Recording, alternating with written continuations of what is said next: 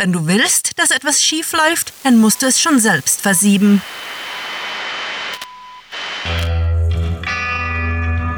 Willkommen zum Cluecast.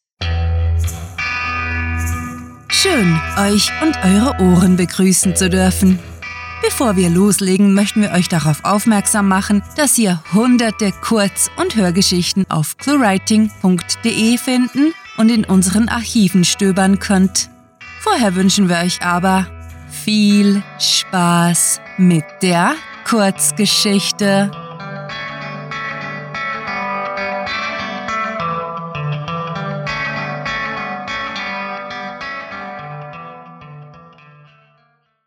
Pommes Man und Burger Boy.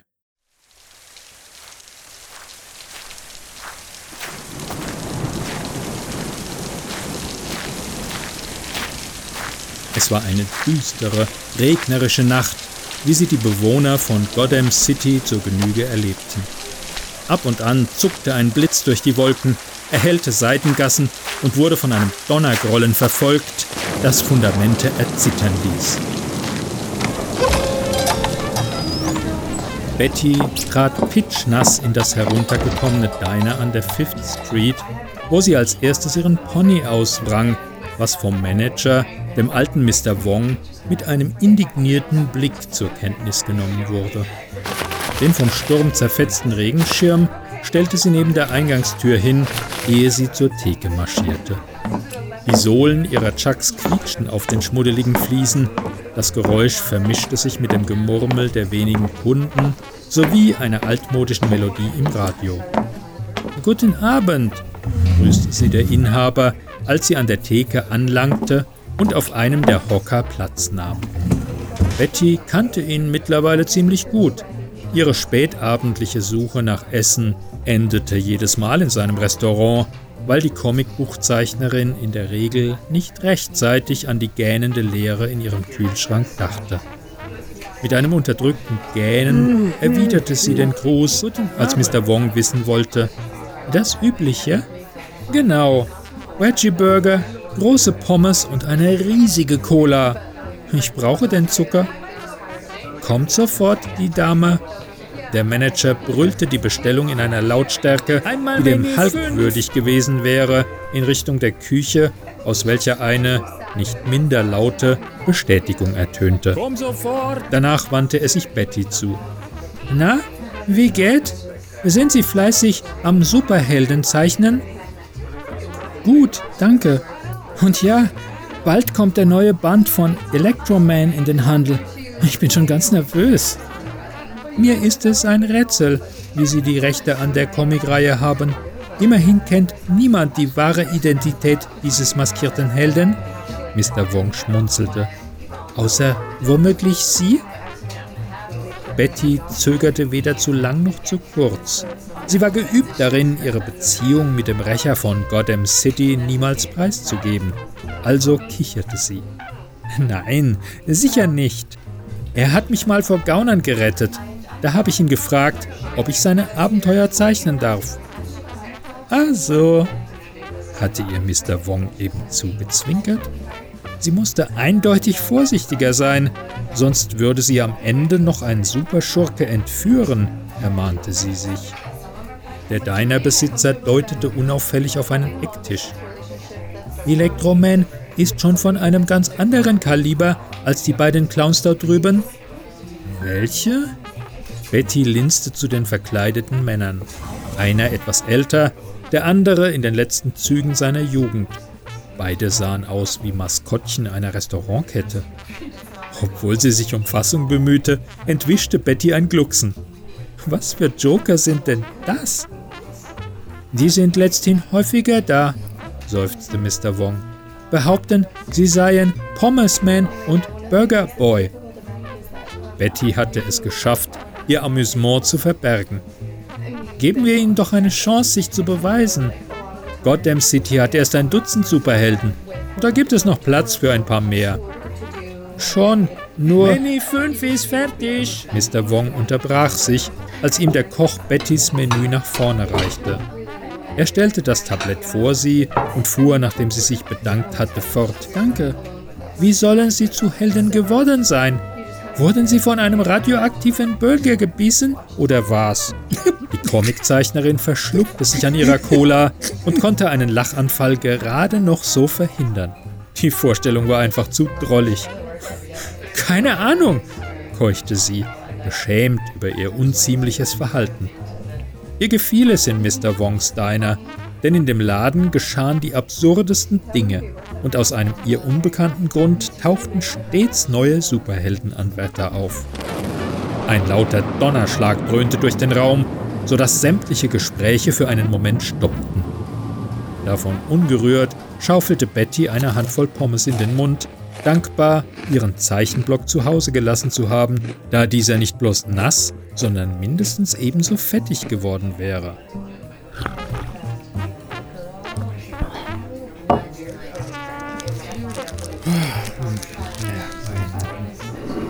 Gerade als Betty das Papier, in dem ihr Burger eingewickelt war, zur Seite legte und ihre Finger an einer Serviette abwischte, hörte sie die Türglocke klingeln. Neugierig, wer zu dieser späten Stunde durch den Sturm wanderte, sah sie sich um und fror entsetzt ein. Drei in Schwarz gekleidete, maskierte Gestalten hatten das Diner gestürmt, ihre automatischen Waffen im Anschlag. Keine Bewegung! blaffte der Hagerer und feuerte unnötigerweise eine Salve in die bereits zuvor schäbigen Deckenpaneele. Sonst setzt was hinter den Löffel! Das sagt man nicht so, glaube ich, brummte ihm der Dicke viel zu laut zu. Du musst das schon richtig formulieren, um bedrohlich zu wirken. Nun schaltete sich auch der Kleine in die Kabelei ein. Na dann, sonst ziehen wir euch das Fell über die Ohren.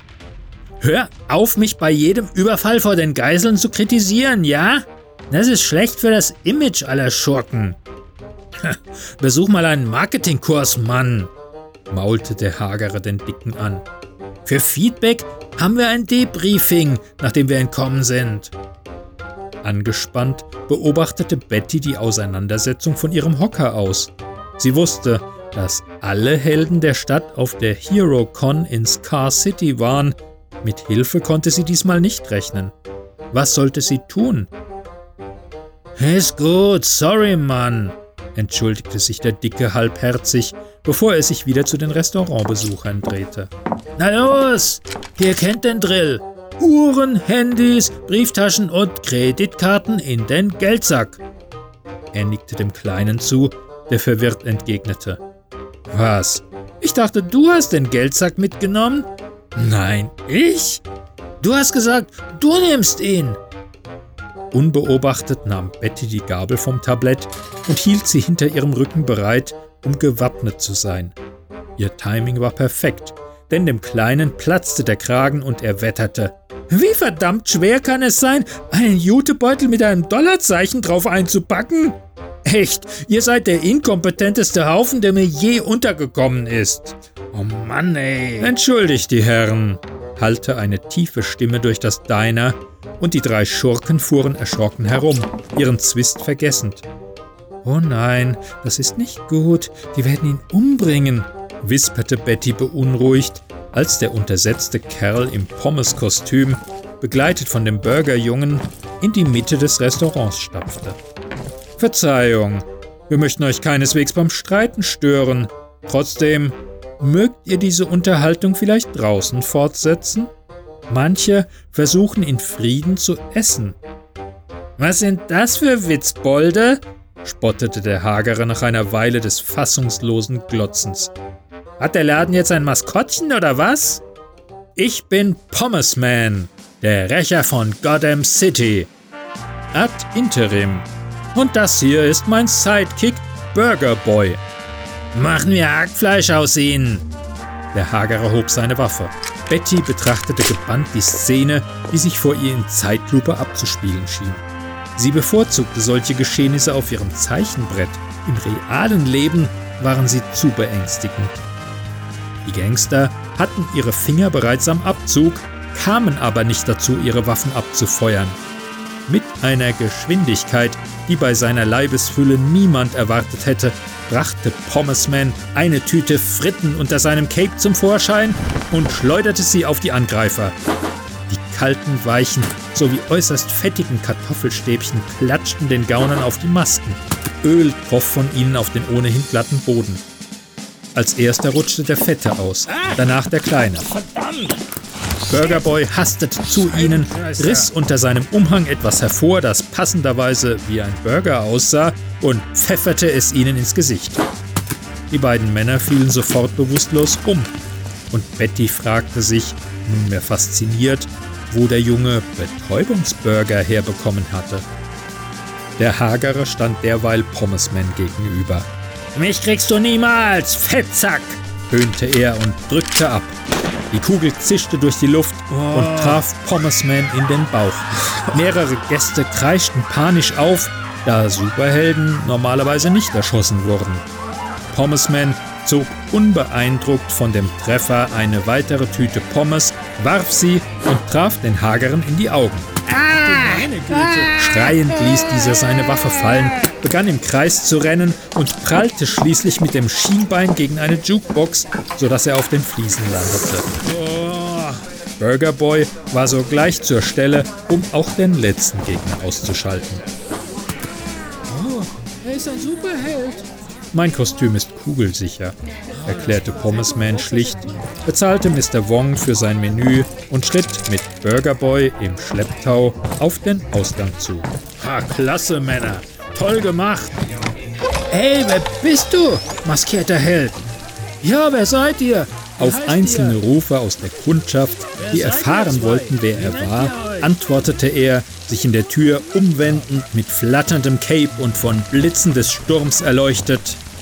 Ich bin Pommesman, Stellvertreter aller Superhelden. Wo auch immer ein Unhold glaubt, eine Stadt sei heldenfrei, bin ich zur Stelle. Wo auch immer ich Gangster abservieren kann, bin ich zur Stelle. Und wo auch immer jemand vergisst, seine Pommes aufzuessen, bin ich zur Stelle. Damit wandte er sich ab und verschwand, gefolgt von seinem Sidekick, in der Nacht. Rettung in letzter Sekunde. Ich glaube, wir sollten die Polizei benachrichtigen, um diese schrägen Vögel abzuholen, knurrte Mr. Wong nach einer Pause und schlurfte zum Telefon.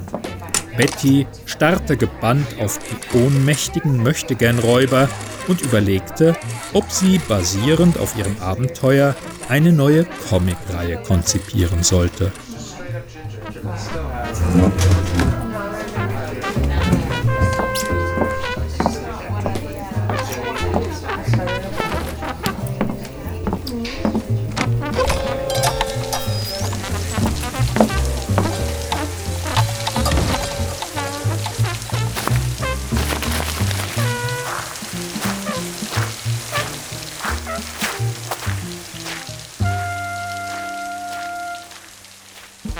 Das war Pommesman und Burger Boy, geschrieben von Sarah.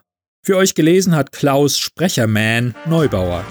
Diese Kurzgeschichte wurde nach einer Titelvorgabe verfasst. Da sind wir wieder, zurück aus der wundersamen Welt des Cluecast. Und wenn ihr bei uns bleibt, könnt ihr eine ganze Menge über unser Projekt hören. Im Cluecast sind hunderte Episoden erschienen, die ihr in unserem Archiv jederzeit nachhören könnt. Dieses findet ihr auf unserer Seite sowie auf iTunes, YouTube, Stitcher und TuneIn. Wenn euch der Cluecast gefällt, schaut auch in unserem Shop vorbei, wo es megalotastisches Merchandise auch ohne Logo zu kaufen gibt, sei es für den Kaffee oder den Kleiderschrank. Wo es sich genauso lohnt vorbeizusehen, ist dort, wo euch unser Dank sicher ist. Wir möchten uns megalotastisch bei unseren Patreon-Fans bedanken, die sich für unsere Arbeit und euer Literaturvergnügen einsetzen. Möchtet ihr hier namentlich verewigt oder als Gastautor eingeladen werden? Habt ihr Lust auf exklusive Kurzgeschichten und viele Überraschungen aus dem Hause ClueWriting? Kein Problem! Auf patreon.com slash cluewriting erfahrt ihr, wie ihr euch und uns eine literarisch famose Zeit gönnt. Und kennt ihr bereits unsere Sprecher, die euch die Hörgeschichten taufrisch in die Gehörgänge liefern? Besucht diese Helden des Cluecast auf cluewriting.de und vergesst nicht, dem Echo ihrer Stimmen zu folgen. So, langsam aber sicher ist für heute Schluss, denn wir machen uns daran, die nächste Episode vorzubereiten. Mehr über unser Schaffen erfahrt ihr, wenn ihr uns auf Twitter und Instagram folgt und Hallo sagt. Mit fantastiliardischem Dank fürs Zuhören und den besten Wünschen. Eure Cluecaster.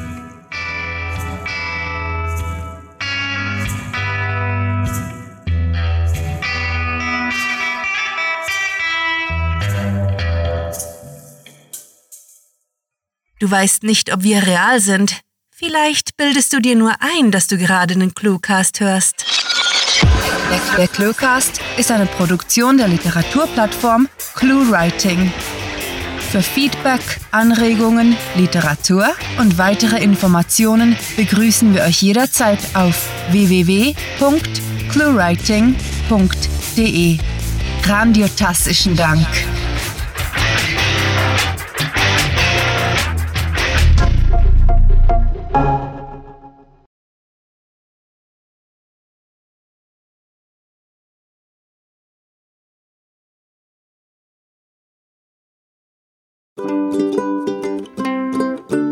Wo sie als erstes ihren Pony ausrang.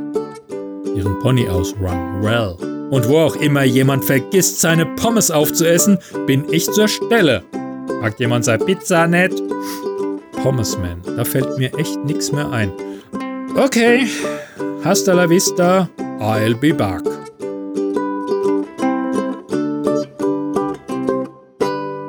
Packt jemand sei Pizza nett?